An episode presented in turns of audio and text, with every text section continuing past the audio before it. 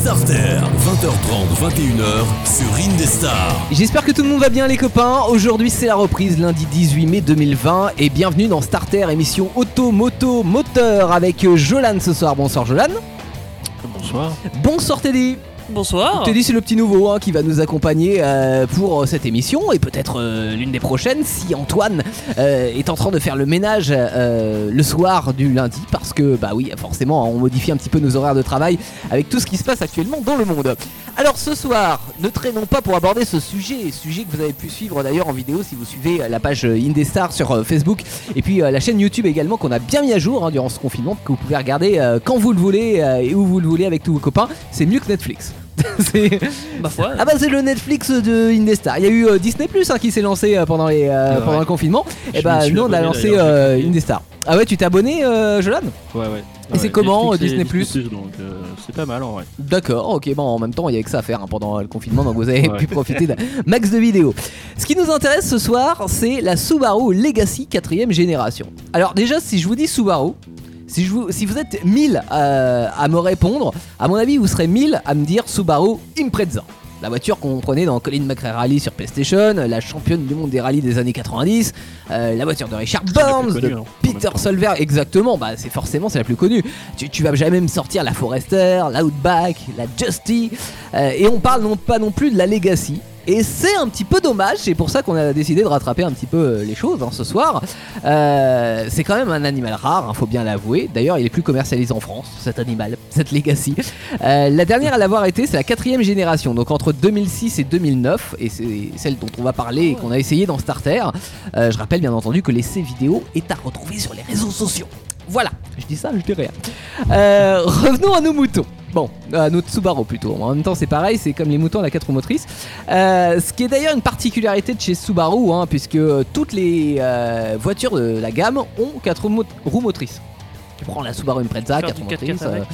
alors, tu fais pas du 4x4 avec parce que après il y a la garde au sol qui suit pas. tu vois. Ah. Mais t'es 4 roues motrices, donc forcément ça, euh, ça veut dire que tu auras une bonne tenue de route. Et euh, c'est la seule 4 roues motrices familiale du marché. Enfin, familiale, c'est le terme de Subaru. On va s'y intéresser d'un petit peu plus près parce que je suis pas forcément entièrement d'accord là-dessus, hein, n'est-ce pas, Jolan Euh, Ce qui est sûr, c'est qu'elle a une belle gueule. Je sais pas ce que t'en penses, hein, Jojo. C'est vrai qu'elle est sympa. Ouais, elle est plutôt euh, design. Alors, on rappelle, hein, 2006-2009, hein, on est quand même à 15 ans en arrière. Mais euh, contrairement à, à l'Impreza, tu vois, qui fait un peu bagnole de manga, euh, avec un aileron de 10 mètres à l'arrière, des jantes en or, etc. euh, là, celle-là, elle est, elle est plutôt sobre en fait. Noire, euh, jante alu. T'as quand même la prise d'air sur le capot qui fait un petit peu, je me la raconte, mais ça va quoi. Euh, ça reste raisonnable. Dans les proportions, on est plutôt pas mal. Elle est très basse. Elle fait 1m42 de haut pour 4m70 de long. Ben, on dirait qu'elle est plus longue parce que justement, le fait qu'elle est plus basse que les Ouais, autres familiales, on croirait que c'est un vaisseau C'est spatial. logique. Elle est toute plate, c'est une crêpe. le. Exactement, c'est une crêpe, voilà, c'est une voiture qu'on a aplatie. Euh, les vitres sont sans montant, ce qui est très sympathique, ça fait un peu voiture de sport. Alors, ce qui me fait marrer parce que quand la 508 de Peugeot est sortie euh, il y a deux ans, il y a des journalistes qui se sont dit Ouais, euh, c'est la première fois qu'on voit une familiale avec des vitres sans montant, etc. Mais mec, hé, la Legacy 2006, les gars Elle n'existe pas vraiment. mais est-ce ouais, que- mais parce que effectivement elle est rare, mais il faut y penser quand même. Euh, à l'époque d'ailleurs, si on se replace euh, à, à l'époque de sa sortie, en concurrente française, on avait euh, chez Renault la Laguna 3, qui était franchement un gros pâté euh, avec un avant de tête de poisson et un arrière qui était hyper massif et carré. C'est pas la tienne, hein, Teddy, c'est celle d'après, mais elle était encore plus moche que la tienne. La 407 chez Peugeot Elle est très bonne. qui était très mal proportionnée hein, par rapport à la 406 parce qu'elle avait des portes à, à faux avant et arrière qui étaient gigantesques. Et chez Citroën, c'était le pompon, la crème du design. On avait la première C5 où là, je commente même pas tellement c'est moche. hein, euh, et puis en plus, au, Euh, risque de m'attirer une petite manif de vieux en colère, ça serait dommage. Oui, bon, Citroën voiture de vieux, ça va, ça se hein, ça s'invente pas. Bon, euh, à côté, non, la Legacy, elle est vraiment, elle est somptueuse, quoi, voilà. euh, comparée à tout ça. Quand même agressive hein, pour une berline.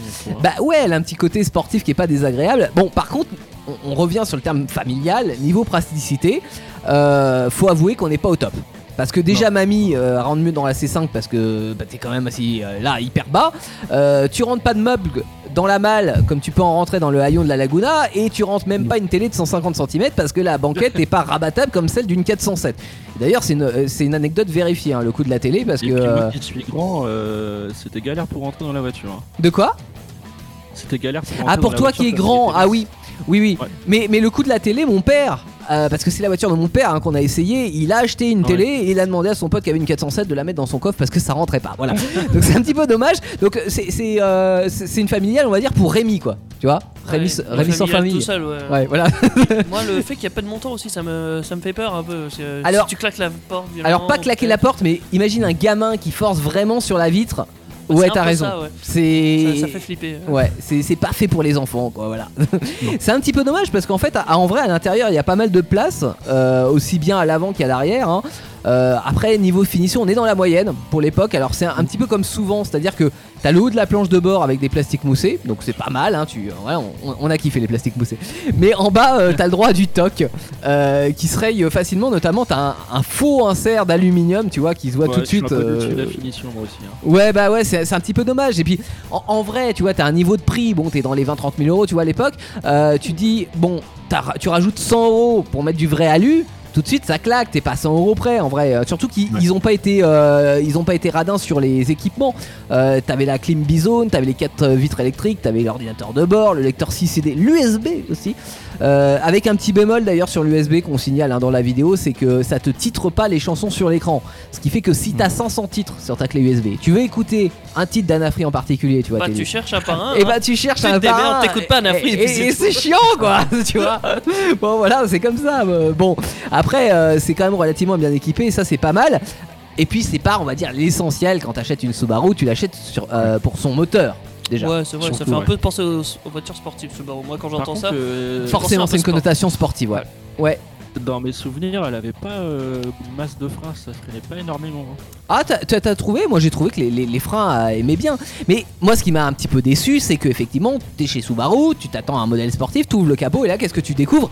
Un tracteur, un moteur diesel. Voilà, bon, euh, et non, t'es un Ouais, peu déçu quand même en vrai. Tu m'as dit que c'était un diesel, j'étais déçu. Bah ouais, forcément. Bon, alors, euh, c'est le premier diesel de chez Subaru. Euh, ils ont fait. C'était à la mode, hein, on est en 2006, je rappelle, euh, c'est euh, comme les SUV maintenant qu'on fait chez Lamborghini ou, ou chez Bentley. C'est-à-dire qu'on se dit il faut absolument un Lamborghini, un, un SUV. Bah, à l'époque, fallait forcément un diesel. Donc chez Subaru, ils se sont dit ok, on va faire un diesel. Donc ils l'ont mis à plat quand même, comme les moteurs essence. En même temps, ils n'avaient pas le choix parce que sinon ça rentrait pas sous le capot. Donc moteur boxer qui a la- l'avantage d'être hyper bas en fait. Donc le centre de gravité bas. Qui dit centre de gravité bas dit Teddy meilleure tenue de route. exactement. Voilà. C'est logique, Ouais. c'est de la physique. Exactement. Donc voilà. Donc ça, ça respecte. euh, Par rapport à, à la, pardon, je te coupe à la tenue de route, j'ai un petit bémol. Bon, à l'avant c'est super confortable, confortable, pardon, il n'y a pas de reproche à faire. Mais à l'arrière, c'est vraiment un tape-cul et c'est une, il y a casse de résonance à l'arrière, je sais pas pourquoi. Oui, ah bah je voulais en parler. Alors moi je sais pourquoi. Je sais pourquoi parce que justement on a dit tout à l'heure que c'était une 4 roues motrices. Donc 4 grosses roues, des suspensions effectivement de voitures de sport. Euh, en fait c'est super pour la tenue de route. Après tant pis pour mamie, tu vois, qui voulait euh, elle des suspensions typées confort. Là effectivement tu ressens bien les bosses. Tant pis pour papy au- aussi qui voulait des sièges super moelleux. Bah, pour ton dos, bah là c'est mort, hein, c'est confort à l'allemande. Et puis tant pis pour le petit dernier qui voulait faire la sieste à l'arrière. Donc le petit dernier c'est Jolan hein, pour le coup, parce que effectivement bruit de roulement euh, et ça c'est dû à la transmission 4 roues motrices, c'est-à-dire que tu as un arbre de transmission qui passe euh, bah, Ouais. sous le plancher. D'ailleurs tu le vois bien avec le tunnel de transmission entre les, les sièges euh, arrière qui est énorme parce que tu as la transmission qui passe et ça fait caisse de résonance. Donc c'est dommage pour l'insonorisation. Bon, après, est-ce que c'est grave quand tu sens que t'as un petit volant, t'as un petit levier de vitesse, que tu contrôles vraiment ta voiture? Franchement, si tu fais un test de tenue de route, euh, un enchaînement de virages, tu compares avec la Laguna ou la 407 dont on parlait tout à l'heure, elles font pas le poids. hein. Elles sont déjà dans le fossé alors que t'es toujours sur la route, toi. T'as 150 km/h, ça va. Enfin, euh, 80, euh, voilà, parce qu'on est en France. N'est-ce pas? Euh, Non, en vrai, c'est le ressenti, moi, à la conduite que j'ai eu. hein, euh, Il y a beaucoup de bien à en dire. Franchement, je trouve que c'est une voiture qui aurait mérité un petit peu plus de reconnaissance parce que techniquement, elle est largement au-dessus de la concurrente, euh, la concurrence pardon, et elle est plus agréable à conduire. Mais par contre, il y a plein de côtés frustrants. Alors d'un côté, c'est pas une vraie voiture conçue pour la famille, hein, on l'a dit, et euh, de l'autre, c'est un moteur efficace, certes, parce que 150 chevaux en moteur diesel avec un turbo qui reprend plutôt bien, etc.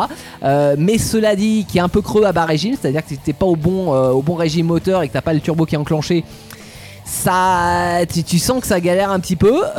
Donc voiture qui aurait un potentiel moteur qui serait plus important si c'était un moteur essence avec un petit peu plus de, de chevaux sous le capot. Donc c'est un petit peu dommage parce que tu, tu te dis ok familial mais pas totalement euh, avec un moteur euh, qui pourrait être euh, sportif comme une Impreza parce que c'est le même châssis qu'une Impreza hein, donc voilà ça on pourrait faire les mêmes prouesses mais mais on va pas jusqu'au bout de l'idée et je trouve que c'est un petit peu dommage. D'autant plus que à l'arrière de la voiture c'est marqué STI donc STI, euh, Teddy, c'est euh, ce qui signifie, c'est le langage sportif de chez Subaru. Normalement, quand t'as marqué STI, c'est que tu vas en prendre plein la gueule, tu vois. Et il y a vraiment STI sur cette voiture? Il y a marqué STI à l'arrière. Ouais. ouais. Ouais, Sur une. Ça t'aguiche. familiale. Tu vois, ça Ouais. t'aguiche un petit Ouais, peu. voilà, c'est ça, Oui, et puis familial. Alors les enfants, ils ont peur de monter à l'intérieur parce qu'ils se disent STI. Tu vois, la femme aussi, elle dit Oh chérie, t'es sûr, tu vois. Et puis en fait, non, chérie, c'est un moteur diesel, voyons. tu vois, ça, Il y a un truc qui va pas, tu vois. Mon Euh, tractopelle avance plus vite, oui. Non, mais voilà, bon. Après, l'avantage de ce moteur diesel, c'est que ça consomme pas, hein, et c'est donné pour 5 litres 1, 5 litres 3 au 100 en moyenne, donc c'est Ouais. vraiment très peu, surtout pour une 4 roues motrices. Euh, donc c'est une bonne bagnole d'autoroute. Mais euh, c'est un peu dommage parce que tu t'éclates sur les petites routes avec, euh, vu son comportement, euh, son comportement routier quoi. Et puis bon, petit autre bémol aussi, c'est les qui tient pas à la voiture, hein, mais plus aux concessionnaires Subaru en France. J'en ai dénombré à peu près 70 euh, contre 500 Ouais, quand Renault, tu vois. Donc euh, en plus les, les, périodes euh, de- d'entretien sont assez rapprochées. Donc si tu veux aller chez un spécialiste Subaru, bah c'est pas c'est pas l'idéal parce que t'as que 70 euh, concessionnaires en France. Voilà. Donc pour résumer, tu vas me dire ce que t'en penses, hein, Jolan, toi qui as essayé aussi la voiture, mais pour résumer. En gros, si t'es bagnolard, si t'es pas trop vieux et euh, que tu fais pas mal d'autoroutes euh, et que t'as besoin d'espace quand même pour te sentir bien dans ta voiture, bah c'est un très bon choix. Ça correspond tout à fait à la description de mon père. hein. Il a besoin d'espace un peu parce que la corpulence, mais euh, voilà, ça, ça, ça va- ça lui va bien. Par contre, si t'es père de trois enfants, que t'as des problèmes de dos ou que tu cherches à faire rugir ton moteur parce que euh, t'as vu la grosse prise d'air sur le capot, bah là c'est un mauvais choix. Donc voilà, à toi de voir. Qu'est-ce que t'en penses, Jojo? Bah moi personnellement euh, je l'ai trouvé super agréable à l'avant, euh, très confortable, elle, a- elle avait l'air d'être précise en plus en, en conduite. C'est vrai. Mais euh, en tant que personne grande et euh, moi j'aime pas du tout les voitures plates donc parce que je galère à rentrer dedans. Ouais. Bon, on est Euh, assez bas je par contre. Je préfère les voitures en hauteur donc euh, personnellement je, je pense pas que je la prendrais pour faire de la route sur cette voiture. Ah ouais. Bah après, une fois que t'es installé à l'intérieur, c'est vrai que t'es super près du sol, hein, peut-être euh, tel Il y un a kart. plus, ouais. Mais, euh, mais une il fois a pas l'habitude, Jolan, d'être près du sol. t'as pas l'habitude d'être près du sol. Non, non, non. l'habitude de conduire un camion, Jolan, donc forcément. euh, non, c'est un camion, c'est une Clio, c'est un petit camion quand même. hein. Ouais, c'est un Ouais, petit camion. c'est un peu- 20h30, 21h, Attachez vos ceintures. Contact Starter. On est content, content, content de vous retrouver en ce lundi soir, aujourd'hui le 18 mai, euh, pour le retour d'Indestar et de Starter, votre émission auto, moto, moteur, euh, à retrouver bien entendu quand vous le voulez en podcast sur indestar.fr et tous les sites de podcast. Ce soir, c'est les brèves Starter. Les brèves. et on commence par celle de Teddy, tiens. Ah ouais Ah ouais, carrément. Euh, dès mon premier jour, je commence. Ah Ok. bah, Alors, les brèves. Moi, je vais vous parler de l'Audi Q8. Je sais pas si vous connaissez. Hein. euh, euh, apparemment, t'as- t'en as vaguement entendu parler, euh, Yann. oh, oui, je t'ai fait dans ton bien les Q8. euh, Très bonne blague. Alors, euh, faut savoir, c'est le premier SUV coupé de la marque euh, Audi. Euh, Ouais. Voilà. C'était pour concurrencer euh, les Allemandes, la Mercedes-Benz GLC et la BMW X8, X6. Donc, X6, euh, Trop de chiffres. hein. Voilà. Et c'est le premier crossover de ce type euh, de SUV coupé. hein. Il y, y en a pas Mhm. d'autres euh, chez Audi, du moins. Euh, contrairement à l'Audi. euh, Non, je me suis embrouillé. Je me suis embrouillé. ah, Non, contrairement à l'Audi. euh, contrairement aux autres. Voilà, Oui. elle a un profil euh, plutôt coupé et oui, sobre. ça. Mais de toute façon, ils essayent tout. C'est-à-dire qu'ils ont fait des SUV carrés, ils ont fait des SUV longs, ils ont fait des SUV coupés. Enfin, Ah, maintenant, SUV coupés, ils dupliquent ils ont en tout ce tous qu'ils peuvent. Maintenant, ça va être des SUV euh, très bas. Des- bon, des- plus des SUV, mais des SUV. Non mais tu sais qu'ils projettent de faire une Renault Alpine SUV. Tu vois, à un moment donné, faut, faut arrêter les gars. Hmm, Bah ouais. C'est vraiment possible. Bah, on, posera la question plus tard. En attendant, euh, ce SUV, il a une calandre hexagonale. j'ai une petite photo là que vous ne voyez pas. Comme mais bon, toutes c'est- les c'est vraiment Audi hexagonal. hein, finalement. euh. Oui, voilà, ils respectent assez le- leur style en fait. Euh, ils ont vraiment le style Audi. Pour autant, c'est un peu SUV. C'est euh, voilà, c'est Est-ce que massif, c'est lourd. sombre toujours chez dans cette voiture. De quoi? L'habitacle est-il sombre ou pas? Oui, oui, oui, il est sombre. Euh, Bon bah alors- ça va pas plaire à Théo déjà. Oui, Bah, non mais déjà l'idée de base d'un Audi euh, SUV, bon déjà euh, moi je, je suis pas je suis pas client quoi. Mais bon après voilà c'est un avis personnel. Ouais. hein. Il y a un petit truc aussi que je, je savais pas ce que c'était. Je comptais vous demander justement en direct euh, faire le. Eh, je sais pas ce que c'est. La bande optique. La bande optique bah c'est le- les phares, mais euh, la bande optique de quoi? Bah de la voiture. Ouais, bah. euh, de l'arrière, parce que j'ai trouvé une information là-dessus. Oui, alors parce que peut-être que les feux arrière se rejoignent, euh, enfin voilà, font toute la largeur de la voiture. C'est ça. Mhm. D'accord. Bah, j'a- J'avais pas compris et je comptais vous demander. Et ben la bande optique, elle est noire et rouge. Voilà. Ouais. Et elle est comme l'Audi euh, A7 euh, Sportback. Donc c'est le fameux euh, voiture familiale de chez Audi. Le Sportback, c'est un, break. C'est un break, Ouais. voilà, c'est ça. Donc Mm. euh, c'est un peu la même qu'un break, le derrière. D'accord. Euh, elle est plus grosse que, les, que la Mercedes-Benz et que la BMW. Euh, c'est c'est le plus gros. Euh, Et ça vaut combien, un truc comme ça T'as le, t'as le poids en tonnes ou pas là J'ai le poids en tonnes. Non, j'ai pas le poids, mais j'ai le mètre et le kilomètre. Non, je. À mon avis, on doit être dans les deux tonnes. Un truc Deux comme tonnes ça, on doit être dans Ah les ouais, deux Je tonnes. pense, ouais. euh, sans doute. Mm, mm. Dans tous les cas, elle fait euh, 5 mètres de long et 2 mètres de large. Ouais, c'est c'est gros, c'est un gros C'est bébé. une belle bête. hein. voilà. Euh, c'est- J'ai des informations moteur aussi, si ça vous intéresse. C'est juste que là, moi, je, je sais pas trop. Le- les pneus, ils font 22 pouces. euh, et le plus gros modèle qui est sorti, il fait 3 litres euh, V6 TDI de 231 chevaux. Ouais, donc un gros diesel TDI de C'est ça. 231 chevaux, ok. Avec des roues où tu mets euh, 400 euros par roue parce que ça fait 22 pouces. Ouais, voilà, 22 pouces, ça, ça Ouais. commence à faire. Euh, Jolan Oui. Rapidement, dis-moi. Alors, pardon, excusez-moi. Alors rapidement, euh, moi je vais vous parler de la fut- la remplaçant de la GTI de chez Golf, Donc la nouvelle Golf GTI. la nouvelle Golf GTI d'ailleurs, qui vont euh, pousser à 320 à 300 chevaux, pardon. Ouais. Voilà, donc ça va revigorer la marque parce qu'elle a été un peu en train de, de mal vieillir, on va dire. Tu veux dire le modèle? Le modèle, ouais, Ouais. le modèle était en, en train de mal vieillir, donc euh, ça va concurrencer sa nouvelle, sa petite sœur, et puis euh, voilà, c'était prévu, c'était prévu en 2022. Ah, Il va falloir attendre encore un an et demi avant Il va d'avoir. falloir euh, attendre quelques années en- avant que, de, de voir cette voiture euh, sur le, le marché. Ok, très bien. Moi, je vais vous parler de la voiture européenne de l'année qui a été dévoilée avant le confinement, mais bon, c'est passé forcément un peu inaperçu à cause du Covid. Donc, petit rappel ce soir, c'est la Peugeot 208 qui a été élue. Euh, je trouve que c'est mérité. Hein. J'avais parié d'ailleurs euh, là-dessus sur la voiture de l'année au niveau mondial. Là, elle n'est que européenne, mais c'est déjà très bien. 208 et i208, hein, ils ont mis les deux euh, en même temps, version électrique. Donc 281 points décernés par la presse, c'est plus que les 242 points de la Tesla Model 3 qui arrive deuxième, et 222 points pour les Porsche Taycan qui complètent le podium. Euh, c'est la sixième fois hein, d'ailleurs que Peugeot remporte euh, le trophée. Euh, ils avaient eu la, la Mm. 504, la 405, la 307, la 308 et le Ils sont 3008. en forme ensemble, un peu, genre. Euh, enfin oui, bah euh, enfin bon avec le Covid on sait pas trop mais en tout cas euh, un peu plus que Renault qui euh, a décidé de, de retirer euh, bon nombre de ses modèles. On aura l'occasion je pense d'en reparler dans Starter mais euh, ça va faire mal hein, au niveau des, euh, des différents modèles de la gamme Renault, ça va être réduit Mm. drastiquement. Starter, le garage. Allez on termine par le garage dans Starter. Oui, on a compris que c'était le garage, messieurs dames. Euh, avec une voiture, euh, une fausse voiture de vieux ce soir. La Citroën ZX Volcan ou 16S. Donc c'est vrai que si on prend que ZX, ça fait voiture de vieux, mais si on y ajoute Volcan ou 16S, on a un petit côté sportif euh, qui est poussé genre en 16S jusqu'à 167 chevaux. C'est la meilleure, elle est cool, mais elle est très rare en même temps. Et puis nous avons la Volcan, c'est l'entrée de gamme du sport, en moteur 130 chevaux. Euh, c'est le même moteur que les 205 GTI à l'époque. Très sympa. Euh, après, si vous, vous pouvez trouver une version avant 93, euh, avant l'arrivée du catalyseur, c'est mieux. Euh, et puis après, donc ils ont sorti la CSV 150 chevaux qui était rapide mais pas rageuse. C'est vrai que la 167 chevaux, c'est quand même, euh, c'est quand même le top.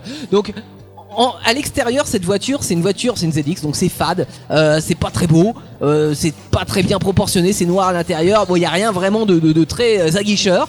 Par contre, dès qu'on prend le volant, euh, c'est vraiment une voiture top parce que le châssis est méga fun, parce que euh, les roues arrière sont directrices aussi, euh, donc euh, la tenue de route est top, euh, et puis parce qu'on les trouve à pas trop trop cher par rapport à ses consoeurs. Je prends la 306, euh, la 306 S16 ou la 205 GTI qui sont devenues hors de prix. Et ben celle-là vous l'avez à des tarifs très raisonnables. On a trois annonces pour vous. On commence par celle de Jolan. Alors moi j'ai une, une de 93. Ouais. Ouais. Alors euh, le kilométrage elle a 112 000 euh, kilomètres, c'est pas énorme. je D'accord. Donc c'est la Volcan, hein, toi. hein. Donc, C'est la Vulcan, ouais. Ouais. La puissance elle est de 155 chevaux et pour un prix de 8500 euros. Alors moi du coup j'ai pris la, 16 la ZX 16V. Ouais. Euh, j'ai- je l'ai trouvé sur Réseaucar à 5500 euros. Euh, la première circulation c'était en 80 entre oh là là, en 95. C'est ma date Elle a de existé naissance. qu'un an en Ah. 16V. euh, Ah bon? Euh, Ouais. Euh, Celle-là elle a que 140 000 chevaux donc euh, ça va. elle est 140 000 plutôt- chevaux? Ouais. Kilomètres peut-être. Hein. Parce que, parce que 140 000 chevaux, je veux bien, mais je suis pas sûr d'arriver vivant à la fin. hein. Ah, c'est pas mal hein Non, elle a que 155 chevaux. Mais oui, euh, Oui. 140 000 km. Et euh, c'est une essence et une manuelle.